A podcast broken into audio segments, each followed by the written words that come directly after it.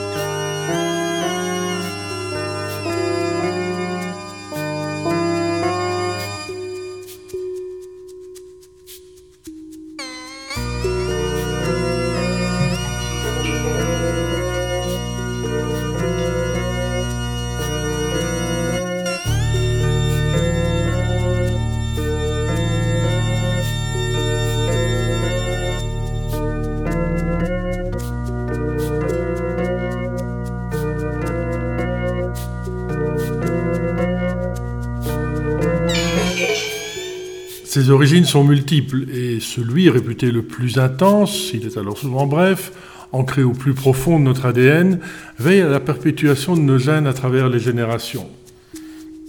Le plaisir est un état, plus ou moins passager, pas toujours conscient, qui se caractérise par une plénitude, une satisfaction, une orientation positive par rapport à l'avenir. En musique, il touche autant l'instrumentiste lors de son interprétation que l'auditeur qui l'écoute. L'émotion, elle, est une irruption subite à la conscience d'un état psychique déclenché par un événement, une personne, une image, un souvenir.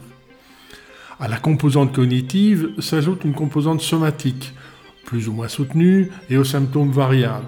Accélération cardiaque, emballement respiratoire, altération de la voix, rougeur, pleurs. Dans notre cerveau, les neurotransmetteurs impliqués dans le plaisir sont la dopamine, sécrétée par l'aire tegmentale ventrale, et l'ocytocine, sécrétée par la posthypophyse. On a débuté avec Stephen Brown Pleasure d'Harold Butt. Et maintenant, Mood va de l'avant.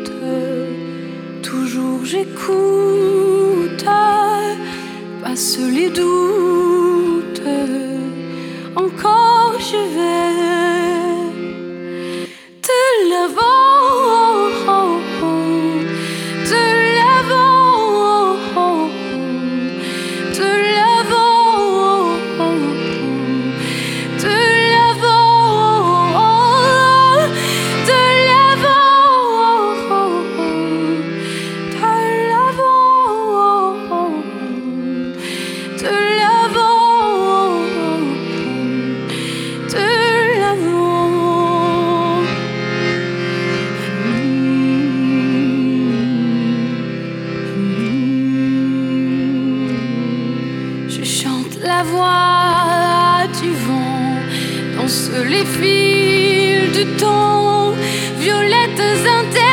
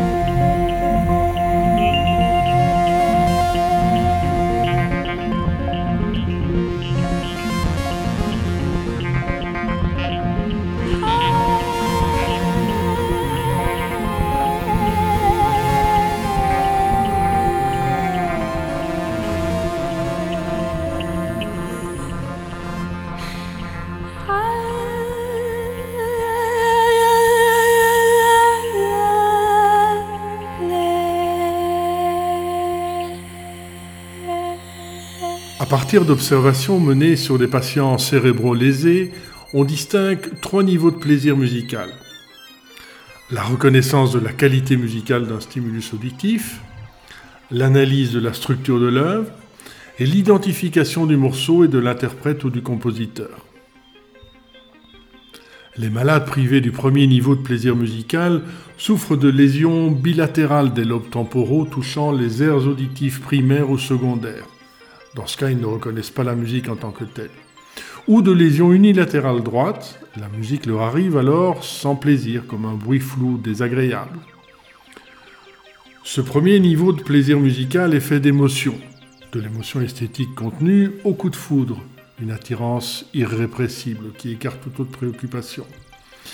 Émotion à valence positive, c'est-à-dire pas nécessairement agréable en tant que telle, mais motivante, suscitant avec force la curiosité ou l'admiration. C'est le cas de Hélicoptère de Karl-Heinz Stockhausen, quatuor à corte pour quatre hélicoptères, un instrumentiste par appareil, filmé et relié par l'image, dont on écoute un extrait.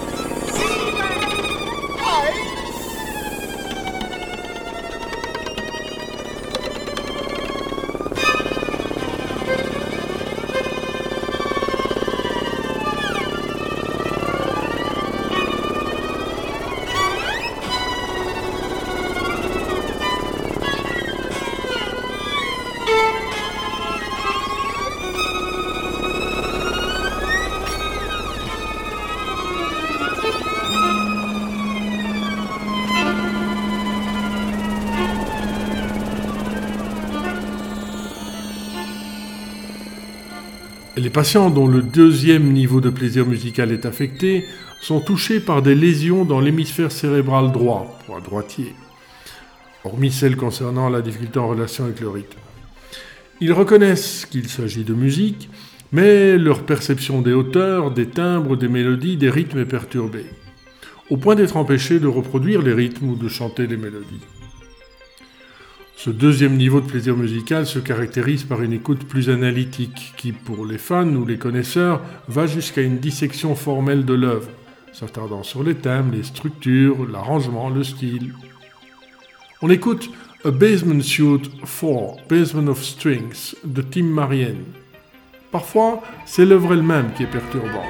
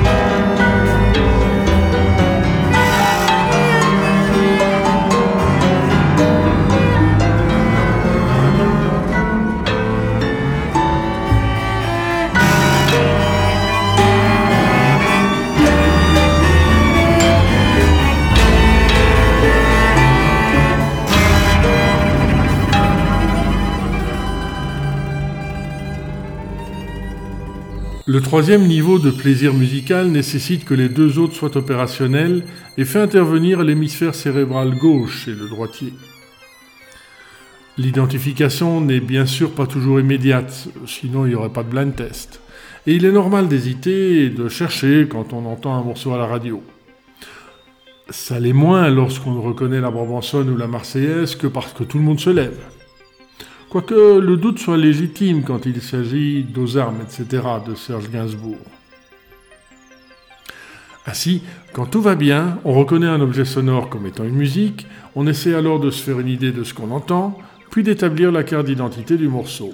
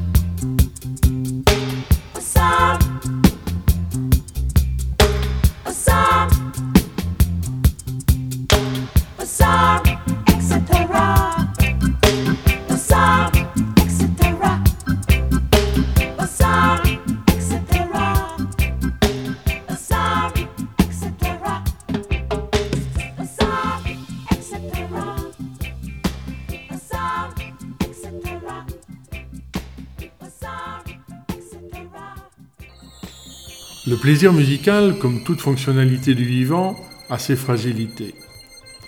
Sans aller jusqu'à la musique, la perte de capacité de chanter, de jouer ou de reconnaître une musique, ou les troubles de la mémoire, la mémoire est nécessaire à court terme pour saisir une mélodie dans son ensemble, à long terme pour se rappeler le morceau lui-même. Que nous aborderons dans un autre épisode, l'hypoacousie altère le plaisir du jeu ou de l'écoute. Même si elle n'empêche pas Beethoven de continuer à composer, sa représentation interne du plaisir musical, exercée tout au long de sa vie, c'est donc une exception, restant suffisamment intense pour lui en procurer malgré sa surdité. On fait une pause minouche avec Sad Lisa de Cat Stevens.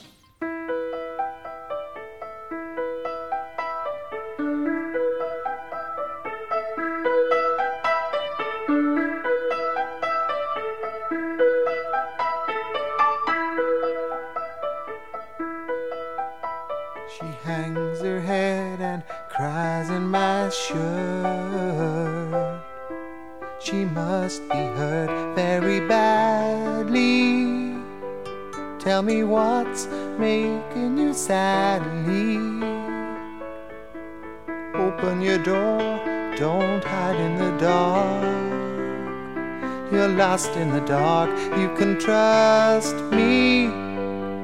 Cause you know that's how it must be. Lisa, Lisa, sad Lisa, Lisa.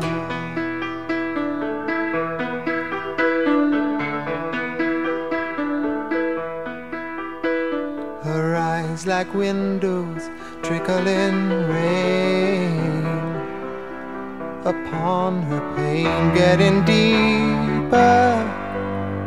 Though my love wants to relieve her, she walks alone from wall to wall, lost in a hall. She can't hear me though I know she likes to be near me.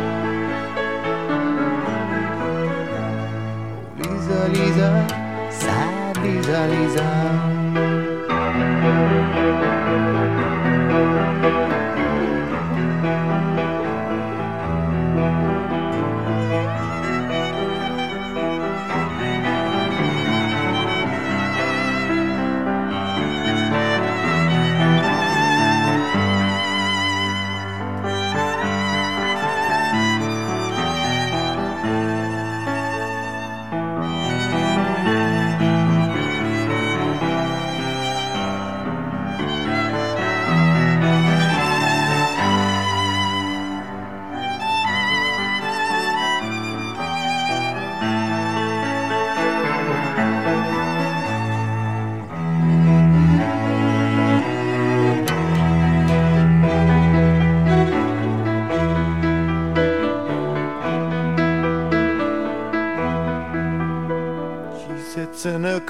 Corner by the door.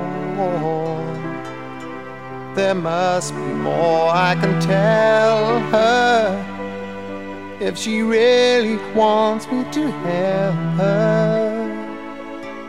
I'll do what I can to show her the way. And maybe one day I will free her. Oh, I know no one can see her. Lisa, Lisa, sad Lisa, Lisa.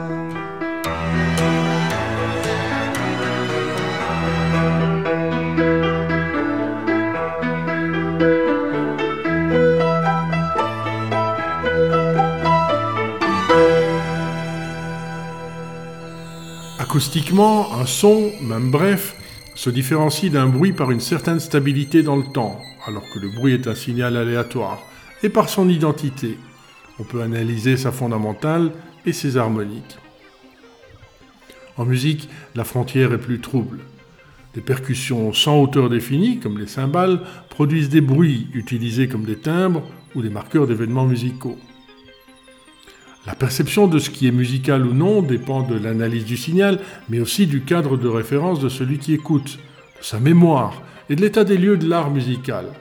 La tonalité a fait de la place pour la polytonalité, la tonalité avec l'apostrophe, le sérialisme, l'électroacoustique, la musique concrète. On rapporte le cas d'une jeune femme, non musicienne, atteinte d'un infarctus cérébral qui l'empêche de distinguer les sons. Le rire de son bébé ou le vrombissement de moto, c'est devenu du pareil au même. Elle ne reconnaît les chansons qu'au fait qu'elles aient des paroles. La justesse et les rythmes, perception et expression sont préservés, alors que la perception des timbres et des mélodies est altérée. Robin Gristle est précurseur en matière de musique industrielle, mélange de sons musicaux et de bruits. Voici IBM.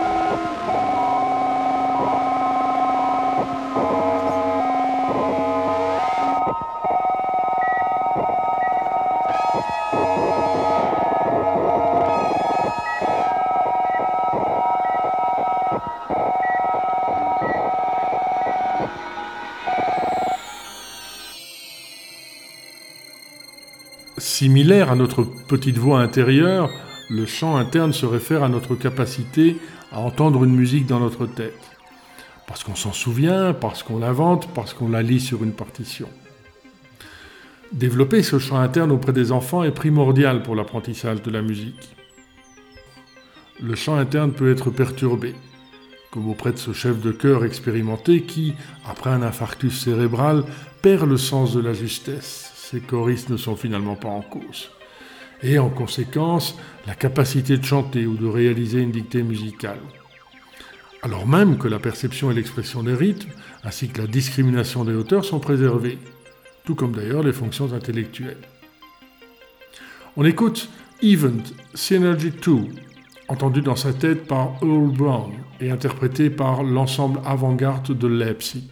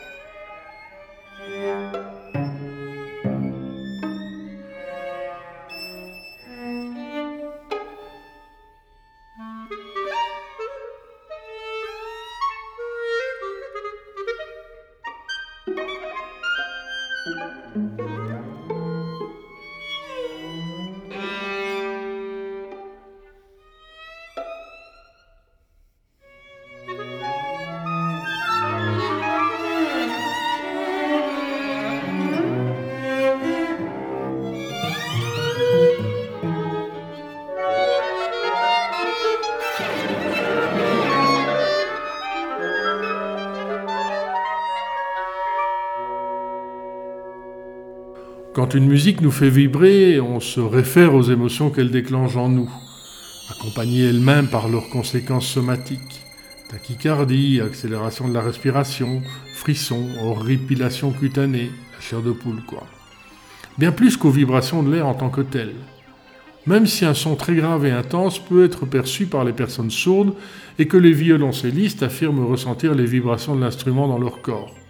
Bon, qu'ils entendent toutefois au même moment avec leurs oreilles, travers du travail de l'organe de Corti, situé dans l'oreille interne, des potentiels nerveux et du ganglion de Corti, du nerf auditif et du cerveau. Voilà un morceau à chair de poule.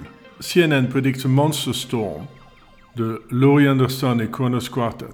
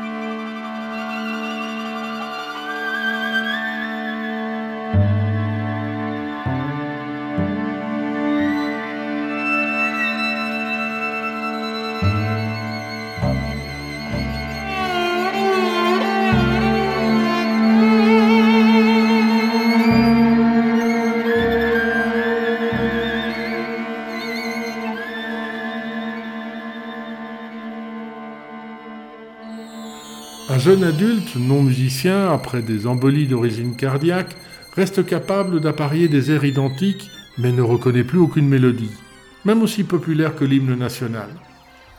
Cas qui rappelle celui de cette pianiste qui, après un accident vasculaire cérébral, est impuissante à identifier ce qu'elle-même joue.